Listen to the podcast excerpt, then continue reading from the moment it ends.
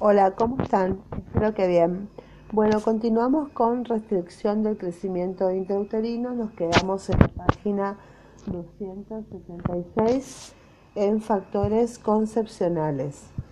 Los factores concepcionales pueden ser embarazo múltiple. Los gemelares muestran un peso menor que los fetos únicos a partir de las 30 a 32 semanas. Más de la mitad de los recién nacidos gemelares son de bajo peso debido al nacimiento de pretérmino o a restricción en el crecimiento intrauterino. 2. Aumento de peso durante la gestación. La hambruna producida en la Segunda Guerra Mundial demostró que el peso al nacer se reducía alrededor de 500 gramos y que la tasa de BPN aumentaba. Existe una correlación directa entre la ganancia neta de peso materno, que es la ganancia de peso materno menos el peso del feto, la placenta y el líquido amniótico, y el peso del recién nacido. Por cada kilo de aumento de peso materno, incrementa alrededor, de 50 gramos el peso fetal. El aumento de peso durante el embarazo sin restricción alimenticia oscila entre 6 a 16 kilos al término de la gestación, siendo la tasa de incremento mayor en el segundo trimestre. El incremento total depende del peso antes de embarazarse. Este incremento debe ser mayor en las que eran delgadas al iniciar la gravidez que en las de peso adecuado y en las mujeres con sobrepeso, que es entre 6 a 8 kilos, pero aún en estas últimas debe haber incremento de peso.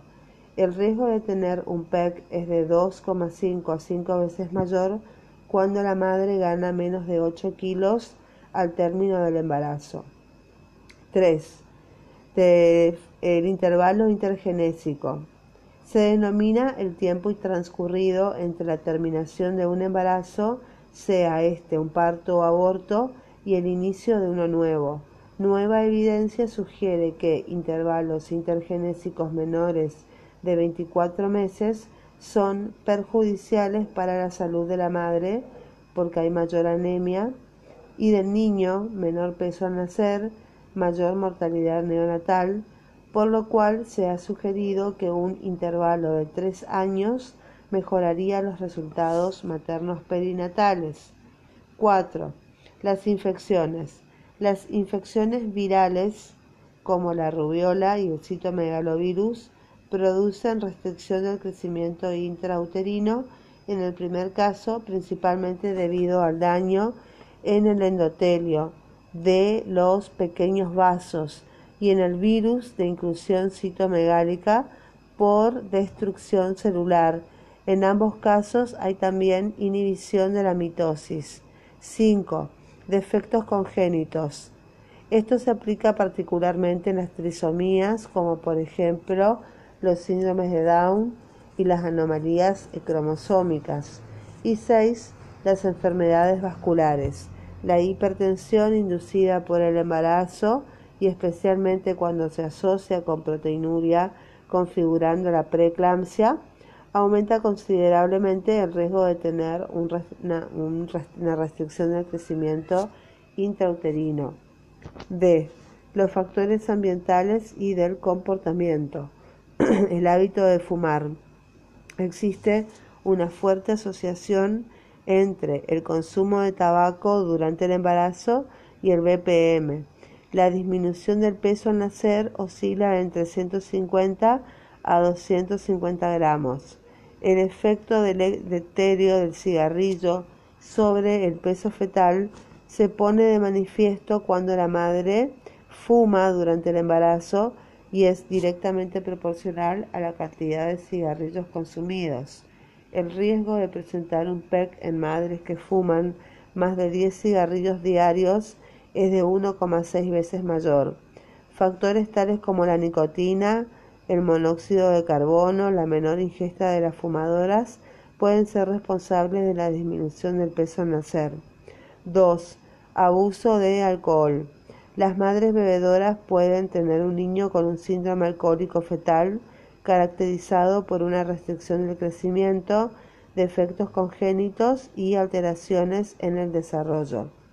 El hábito está frecuentemente asociado al consumo de tabaco, drogas y a malnutrición, lo que agrava el pronóstico. 3. Consumo de drogas. El consumo de drogas se correlaciona significativamente con deterioro en el crecimiento intrauterino, así como también con otras alteraciones en el feto. Como se dijo más arriba, este hábito está asociado a otros, potenciando de esta forma sus efectos deleterios sobre el desarrollo fetal. También algunos fármacos anticonvulsivantes como la fenitoína y la trimetadiona pueden producir restricción en el crecimiento fetal. 4. Elevada altitud. Los niños nacidos entre a 3.000 metros sobre el nivel del mar pesan en promedio 400 gramos menos que los nacidos a menos de 1.500 metros. Asimismo, existe una diferencia de aproximadamente 300 gramos entre los nacidos en altura y sus hermanos nacidos a nivel del mar. 5. El estrés. Varios estudios sugieren una asociación positiva entre el estrés sociológico y el BPM. Otros autores no encuentran esta asociación. Uno de los problemas más importantes es conocer con certeza el comienzo del estrés ya que puede ser causa o consecuencia de un evento reproductivo desafortunado. E. Los factores dependientes del cuidado de la salud. 1. Control prenatal ausente o inadecuado. Eh, algunos autores consideran que la disminución en la mortalidad perinatal entre los nacidos de bajo peso es debido a una mejora en los cuidados antenatales encontrando una fuerte asociación entre la calidad del control y la disminución de la mortalidad en cada grupo de peso. La fisiopatogenia del retardo del crecimiento intrauterino.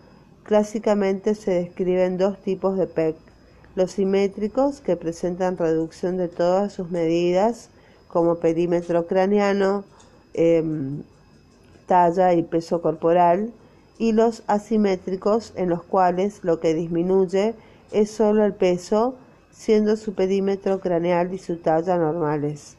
Los primeros responden en general a causas que irrumpen en épocas precoces de la gestación, por ejemplo, em, cromosomopatías, rubiola, etc. Y los asimétricos, en cambio, se deben a noxas que hacen su aparición más tardíamente, al comienzo del tercer trimestre, por ejemplo, hipertensión inducida por el embarazo, y estas diferentes manifestaciones de la alteración del crecimiento se explican porque las velocidades de crecimiento de los distintos tejidos no son sincrónicas, es decir, que los tejidos tienen su mayor hiperplasia en diferentes momentos de la gestación.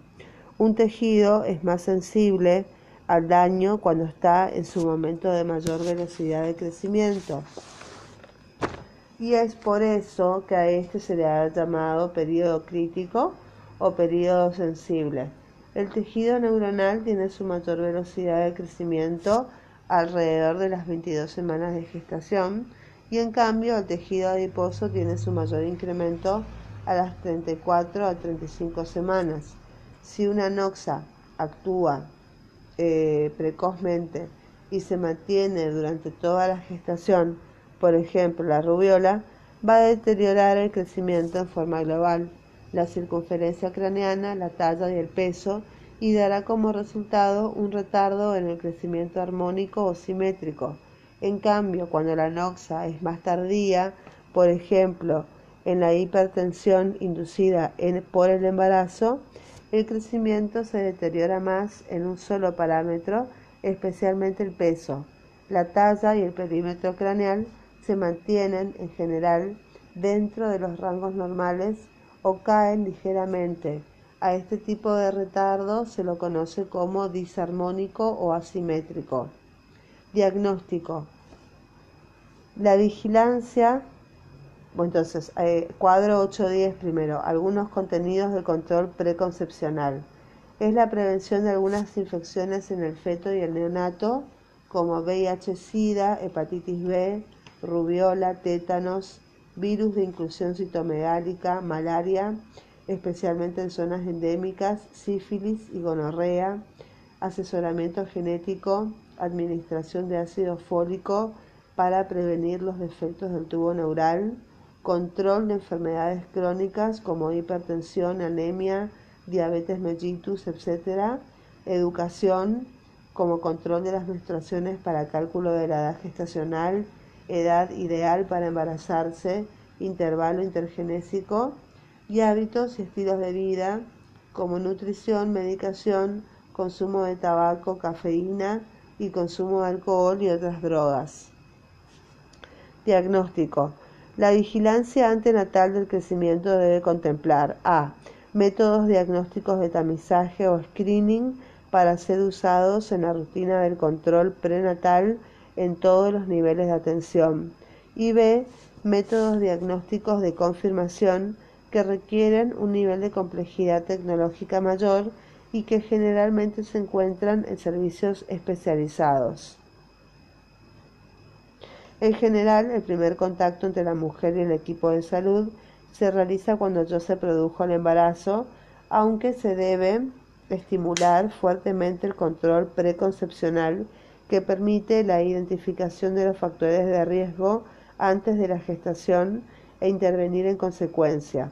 Esta puede ir desde el control de una patología hasta un simple consejo y se han propuesto muchos sistemas de puntaje para identificar recién nacidos eh, pequeños para la edad gestacional, pero ninguno ha cumplido satisfactoriamente las evaluaciones posteriores. Muy bien, vamos con la figura 855 Esquema de decisiones para el diagnóstico de retardo en el crecimiento intrauterino. Cuando tenemos una edad gestacional conocida y sin dudas, eh, se hace una medida seriada, que sería la altura uterina, el peso materno y la estimación del volumen del líquido amniótico y la investigación de factores de riesgo. Si los valores de altura uterina y eh, peso materno están por debajo de los límites, si hay oligoamnios o presencia de factores de riesgo, se realiza una ecografía de confirmación utilizando indicaciones de crecimiento dependientes de la edad gestacional y una curva a distancia del perímetro abdominal fetal y perímetro craneano fetal según la edad gestacional. Si los valores de altura uterina y peso materno están normales, no hay oligoamnios y no hay presencia de factores de riesgo, es un feto con crecimiento adecuado y se hace un control prenatal de bajo riesgo. En cambio, si tenemos una edad gestacional conocida y sin dudas, y se hace una medida seriada de altura uterina, de peso materno, de estimación del volumen del líquido amniótico, de investigación de factores de riesgo, Em, la estimación de la edad gestacional se hace por ecografía según la eh, longitud cefalocaudal entre la semana 8 y la semana 13, según el DBP a partir de las 12 semanas y según la longitud del fémur a partir de las 13 semanas. Cuando no tenemos una edad gestacional conocida y hay dudas, hay una captación precoz antes de las 20 semanas. Si se puede hacer la captación precoz antes de las 20 semanas, se hace ecografía y se mide la longitud cefalocaudal, preferentemente entre las 8 y las 13 semanas, y según la longitud del fémur a partir de la semana número 13. Si no se puede hacer la captación precoz antes de las 20 semanas, se hace igual una ecografía a partir del tercer trimestre utilizando indicadores de crecimiento independientes de la edad gestacional y se hace una fórmula de relación de perímetro abdominal sobre longitud del fémur y la velocidad de crecimiento según valor del perímetro abdominal eh, fetal. Y acá se confirma que hay un diagnóstico de retardo de restricción uterina y entonces hay que ir a ver la figura de diagnóstico diferencial entre un retraso de crecimiento intrauterino simétrico y asimétrico y la conducta obstétrica.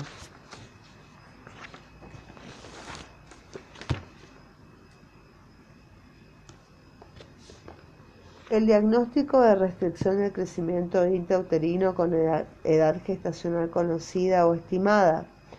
El, retardo del crecimiento intrauterino rara vez se detecta clínicamente antes de las, semanas, de las 30 semanas.